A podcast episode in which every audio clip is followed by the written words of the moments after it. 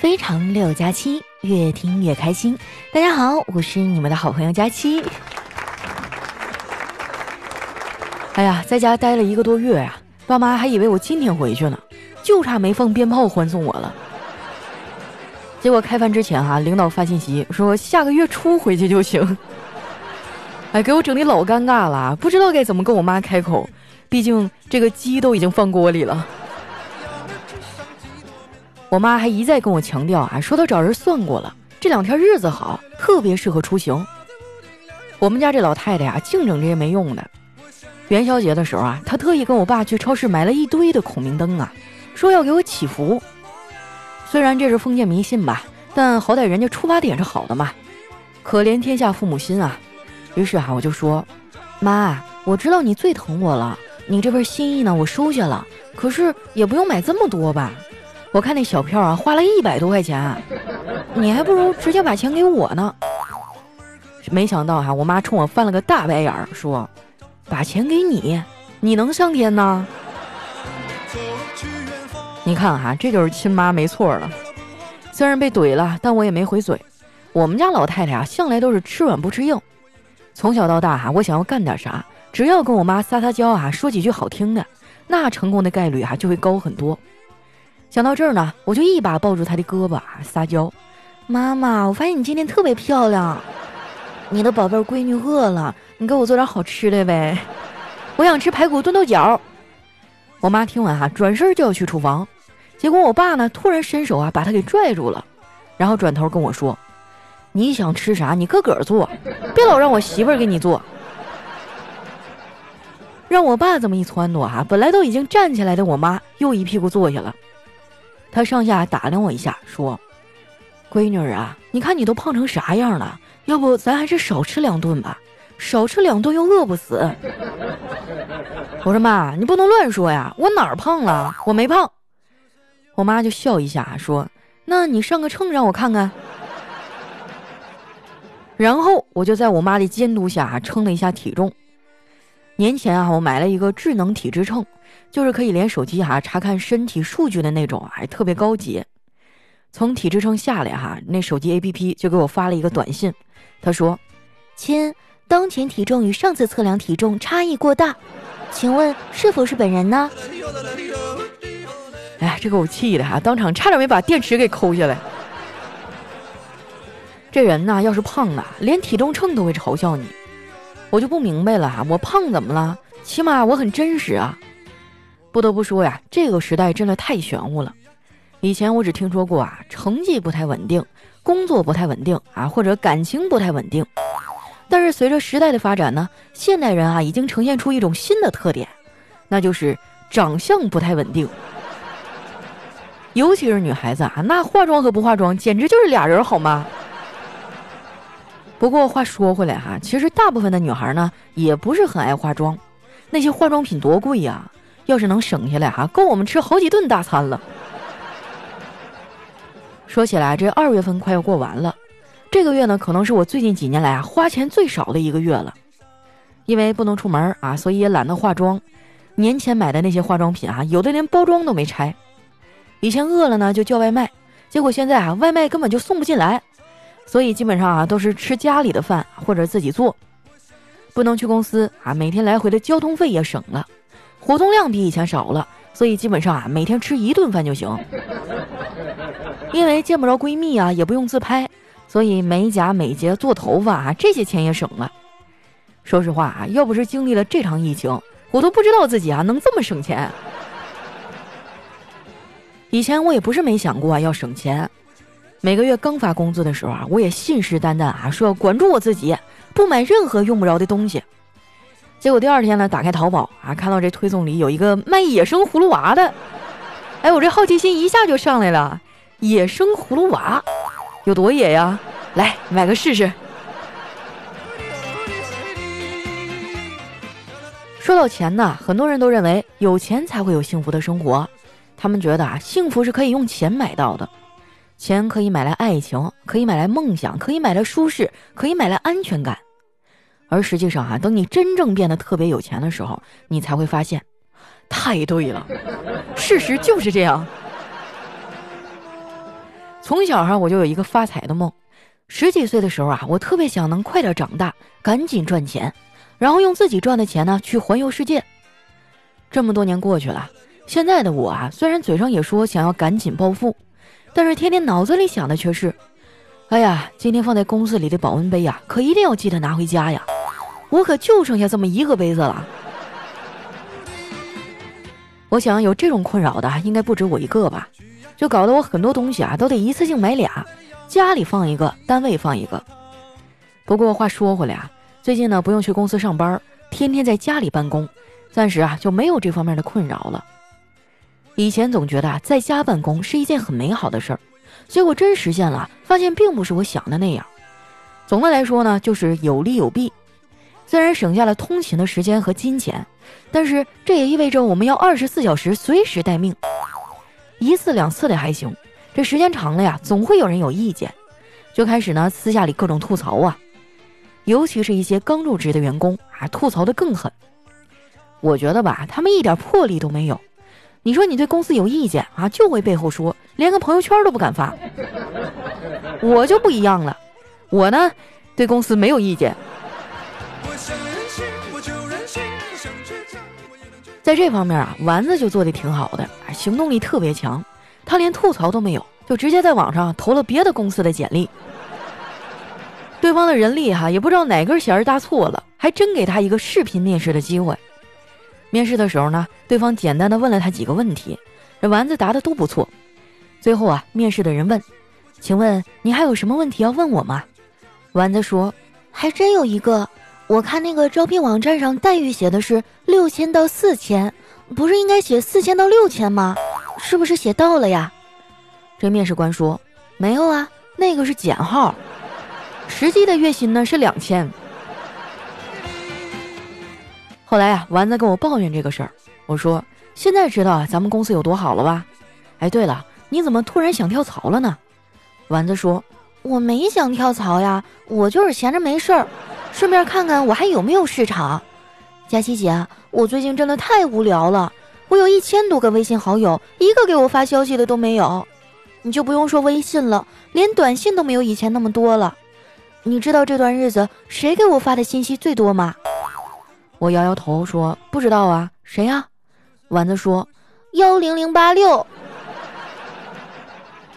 说完啊，他深深的叹了一口气。那些之前跟我关系很好的人，最近也不跟我聊天了。你说大家都在干啥呀？我说丸子啊，这其中呢可能有什么误会。你自以为跟你关系好的那些人，其实都有比跟你更亲近的朋友，而你却没有。我感觉丸子啊，就是太依赖别人了。人和人之间的感情呢，是十分微妙的。我是不敢完全去相信一个人的，因为当你毫无保留的去信任一个人。最终呢，只会有以下两种结果，要么呀是生命中的那个人，要么呢就是生命中的一堂课。跟丸子聊完天啊，我又监督着小侄子上了一节网课。上完课呢，这小东西啊就迫不及待拿起了遥控器，准备开电视啊看动画片儿。我就赶紧制止他，我说不行，还不能看，去站窗户边待会儿啊，看看外面的风景，你得让眼睛休息一下。我小侄子呀，深情的凝望了我一会儿，说：“姑姑，你就是最美的风景。看着没？哈，这就是我们老赵家的孩子，多诚实啊！”被他这么一夸呀，我忍不住照了下镜子。你还别说啊，除了发型凌乱一点，问题不大。二月二龙抬头啊，都过去好几天了，也是时候出去剪剪头发了。跟我妈说了一声啊，我就出门了。最近很多公司都复工了。为了减少接触呢，小区物业还在电梯里面画了一个九宫格，规定最多一次呢只能有九个人乘电梯。进去以后啊，每个人都要分开站在不同的格子里。那天呢，我穿了一件灰色的大衣啊，就毛茸茸的。结果坐电梯的时候呢，有个女孩啊一直盯着我发呆，啊，都把我给盯毛了。我说：“姑娘，你老看我干嘛呀？”她脸一红，害羞地说：“哎呀，我都好久没有吃九宫格火锅了。”我觉得你好像一块毛肚啊！你看看啊，这姑娘都被馋出幻觉了。说实在的啊，我也特别想吃重庆火锅，等到疫情结束以后啊，我一定要去撸一顿。想吃的朋友一起啊！有句歌词写得好啊，朋友一生一起走，火锅一口接一口啊。等我到了理发店啊，太阳都快下山了，理发店里人也不多。这 Tony 老师啊就问我想要剪成什么样的。我拿过一本时尚杂志啊，指着书上一个美女说：“那就给我剪成这样吧。”理发师看了我手里的杂志一眼啊，说：“那个女士，你等会儿啊。”然后呢，拿着书就出去了。等再回来的时候呢，我就发现他把那页给撕了。后来没办法，我只能换了一个发型。快剪完的时候呢，进来一个大妈，看这年纪哈，应该有五六十岁了。然后 Tony 就赶紧迎了上去啊，说：“阿姨，您是想剪头发吗？”哎，大妈说：“我呀，我想染个头发，染发多少钱呀？”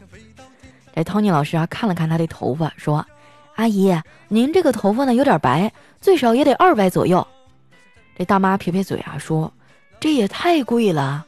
这样吧，我给你一百，黑的呢就不用染了，你帮我把白的头发都染成黑的就行了。”当时啊，我就被这大妈给逗乐了，真是个砍价的小天才呀。其实我觉得吧，就像染黑头发这种技术含量不高的活呢，自己弄就行了。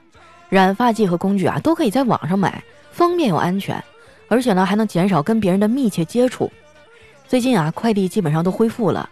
你们要是有想买的东西呢，还是尽量选择网购。提到网购啊，小黑的省钱小助手呢，最近也开始营业了。这名字起的还挺好玩，叫“勤俭败家的甜喵喵”。哎呀，我一想到背后是小黑啊，我整个人都不好了。我只能安慰自己啊，说可能是他甜美的女朋友。大家想省钱的话啊，只需要添加微信幺七七二幺二七三零幺三，啊，操作呢也比较简单，就是说你网购的时候呢，选好想买的东西，选完以后别付款，你把这个商品链接发给微信名为“勤俭败家”的田喵喵以后呢，按照流程下单就可以获得优惠了。像淘宝、京东、拼多多啊都能用。你要是还没听明白呢，可以先加微信，然后这田喵喵啊会明明白白的详细告诉你。朋友们啊，挣钱不容易啊，省下的都是自己的，这个叫积少成多，细水长流。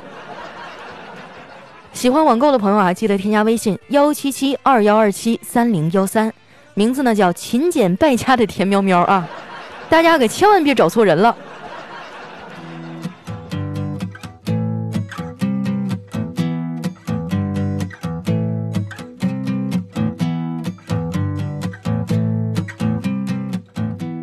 一段音乐，欢迎回来，这里是喜马拉雅出品的《非常六加七》。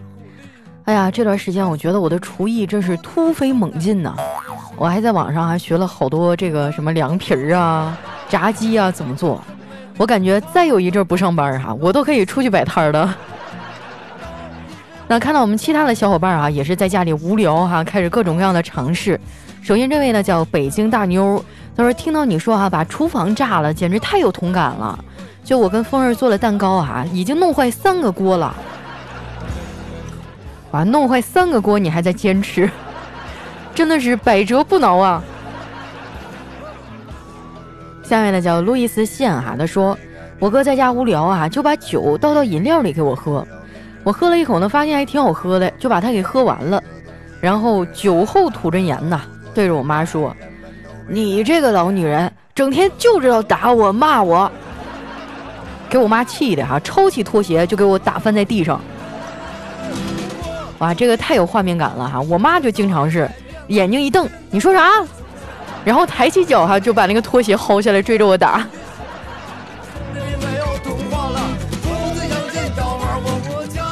下面呢叫单身不闹派，他说佳琪姐啊，你看过《爱情公寓》吗？他们正式收官了啊，给我最大的惊喜就是子乔和美嘉终于在一起了。不过子乔海王收心以后呢，真的特别让人羡慕。以前那个满心都是开 party 啊，周围都是一群美女的纨绔，成了一个全身心投入到老婆孩子身上的好男人。很多人都在说啊，虽然他们两个一路走得很波折，但其实美嘉从一开始就赢了，因为子乔对其他女孩的自我介绍呢都是吕小布，只有对他开口的时候说了自己的真名。我好羡慕呀。你看啊，我们等了八年，美嘉和子乔终于在一起了。要不咱们也不要着急脱单了，再等等爱情的脚步。我的天啊！我要是敢八年不结婚，那估计我妈打我就不是拖鞋了，可能是菜刀。下一位小伙伴呢叫佳期家的猫池，他说：“如果可以和你在一起，我宁愿让天空所有的星光全部陨落，因为你的眼睛是我生命汇总最亮的光芒。”我的天哪，他是在对我表白吗？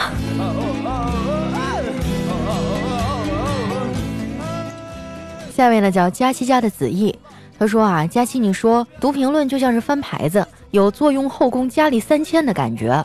而对于被翻到牌子的我们而言呢，第一个被读到的，那简直就是如狼似渴的皇上来到了臣妾的闺房。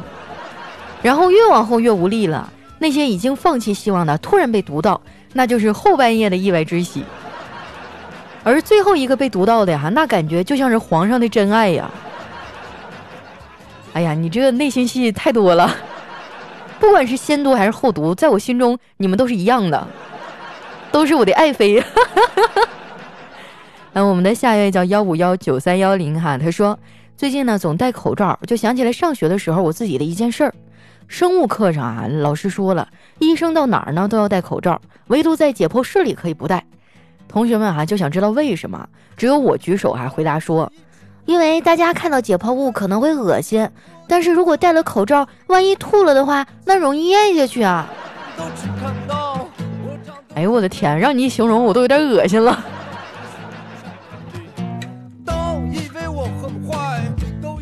下面呢叫嫁给我的一百个理由，他说路由器的卖家肯定是你的真爱粉了，就知道你去年的 flag 啊是胸口碎大石，还缺个榔头。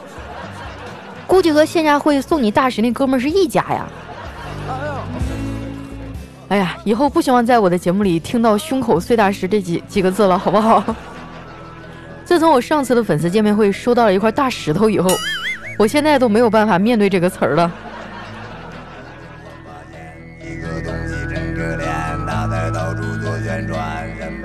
下面的叫木叶 Number One 技师童话桑，他说：“佳琪啊，我是你的老粉了。”我听着你脱单、结婚、怀孕、生宝宝，最近啊工作上可糟心了。去年呢，由于我不满现在的岗位和领导，一时冲动去生了孩子。本以为可以换岗，可是回来以后啊还是原来的部门。现在倒好，歇完了病假、产假、哺乳假之后，公司要红改了，弄得我现在啊特别担心会不会被裁员。真的是一失足成千古恨呐！我真后悔啊，自己没有趁年轻多提升一下自己。最近呢，爷爷也不太好，可能就这两天了。看着他难受的样子啊，我心里也很不舒服。希望佳琪啊一定要堵我，让我转转运。希望自己工作顺利，希望爷爷不那么痛苦。哎呀，这种工作和家庭同时出问题的事儿也挺糟心的啊。嗯，其实现在去学习也不晚呐。哎，我发现很多女人啊，她结了婚生孩子以后就一心扑在了家庭上。但是我觉得这个社会真的很现实，如果你落后了，那可能在下一次这个转折来临的时候，有可能淘汰的那个人就是你了。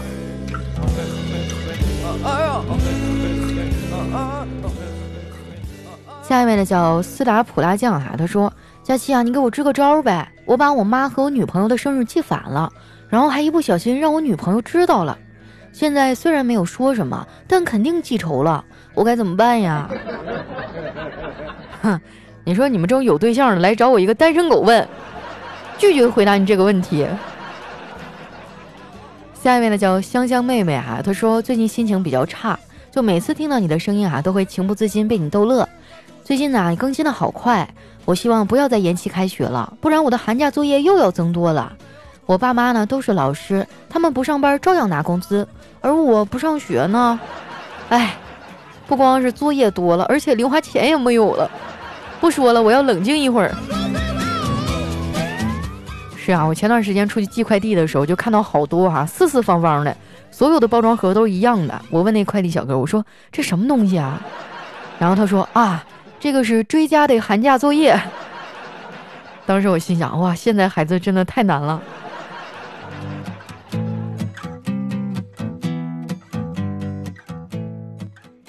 位呢叫特爱佳期，他说上班路上呢遇到一个可爱的小萝莉，牵着妈妈的手，很天真的说：“妈妈，我觉得自己越来越像公主了，你越来越像皇后了。”妈妈说：“嗯，是呢，你是可爱的小公主。”小萝莉说：“那爸爸是什么呢？”妈妈想都没想啊，就回了一句：“哼，太监呗。”哎呀，这多大仇啊！那如果他是太监的话，这孩子怎么回事啊？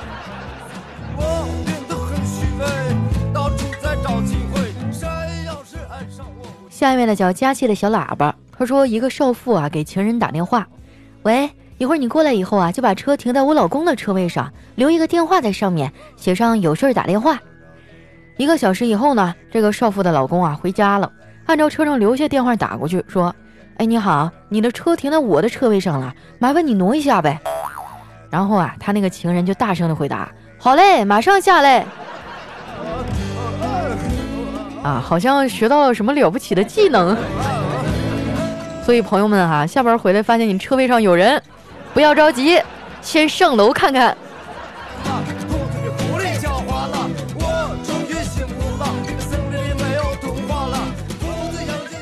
下一位呢叫双子座卡奥 A 哈，他说西天取经，六耳猕猴混了进来，真假美猴王呢只有唐僧能分辨出来。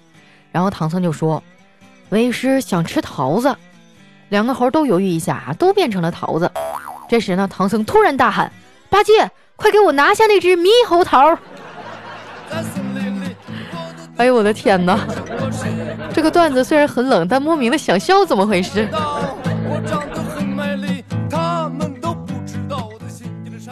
下一位呢叫白英英，她说我有的时候会幻想未来，将来我的儿子或者女儿呢，一定是一个漂亮可爱的孩子。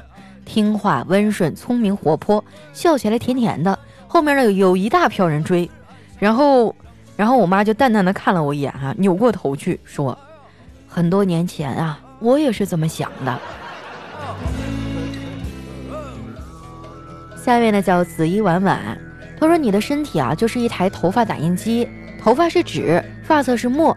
有的人呢，随着年龄的增长啊，就会丢失墨水，打印出白发，而我就厉害了。”我缺纸。哎呀，我这段时间哈，就感觉自己头发掉的越来越多了。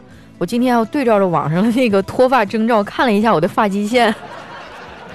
我记得小时候我妈说我这是美人尖儿啊，但是我现在看网上说我这个是 M 型脱发，就是你的发际线是一个 M 型的。你们赶紧搂起来自己头发看看啊！据说这个就是早期脱发的征兆。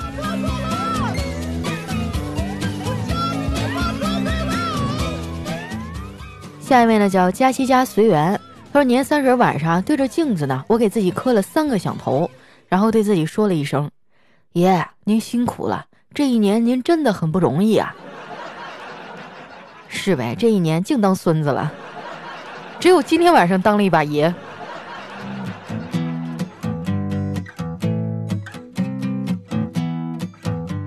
下一位呢叫艾斯蒂尔冰露啊，他说在外打拼了三年。一无所有的回到老家，本以为妈妈会大发雷霆，可是没想到啊，妈妈没有骂我，还安慰我说：“孩子，你并不是一无所有，最起码你还有脸回来呀。”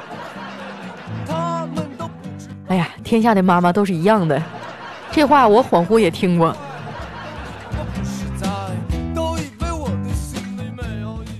下一位呢，叫佳西的宠物小松鼠。他说有一家人啊去看话剧，他们买的是楼上的票，但是那个小男孩呢总是趴在栏杆上往下看，然后啊就一工作人员过来了，说：“哎哎，你们好好看着孩子啊，别让他掉下去。我跟你说啊，楼下可是贵宾席，掉下去是要补票的啊。”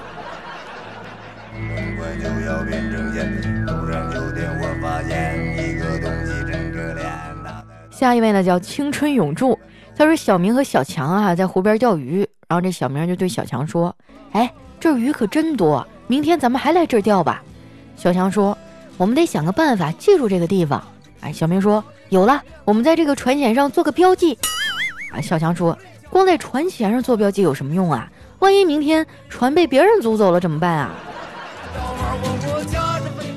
啊，让我想起小时候学过一成语哈，叫“呃刻舟求剑”，是这个意思吧？但是好像又不太一样哈，来看一下我们的最后一位叫千山人迹，他说高中呢是寄宿制，有一天半夜啊突然肚子疼，然后去方便，结果呢，把纸给掉坑里了。我正发愁怎么办呢，就刚好看到墙上写着一行字儿：“专业送纸员，费用五元整。”后面还附带了个电话。我去，这简直就是救星啊！我马上就拨过去了。这家伙好像刚睡啊，就问我是谁。我说你少废话，我在西楼卫生间，赶紧给我送纸。这家伙啊，在电话里嘟囔几句啊，听起来很不情愿。我立刻说：“你赶紧的吧啊，以后我多照顾你生意。”不一会儿呢，送纸的那个人呢，就黑着脸把纸递给了我。我抬头一看，嚯，是穿着睡衣的校长。好了，那今天留言就先分享到这儿了。喜欢我的朋友呢，记得关注我的新浪微博和公众微信，搜索“主播佳期”，是“佳期如梦”的佳期啊。同时呢，如果你喜欢网购的话，可以添加一下我们的省钱小助手，微信号是幺七七二幺二七三零幺三。那今天咱们节目就先到这儿啦，我们下期再见。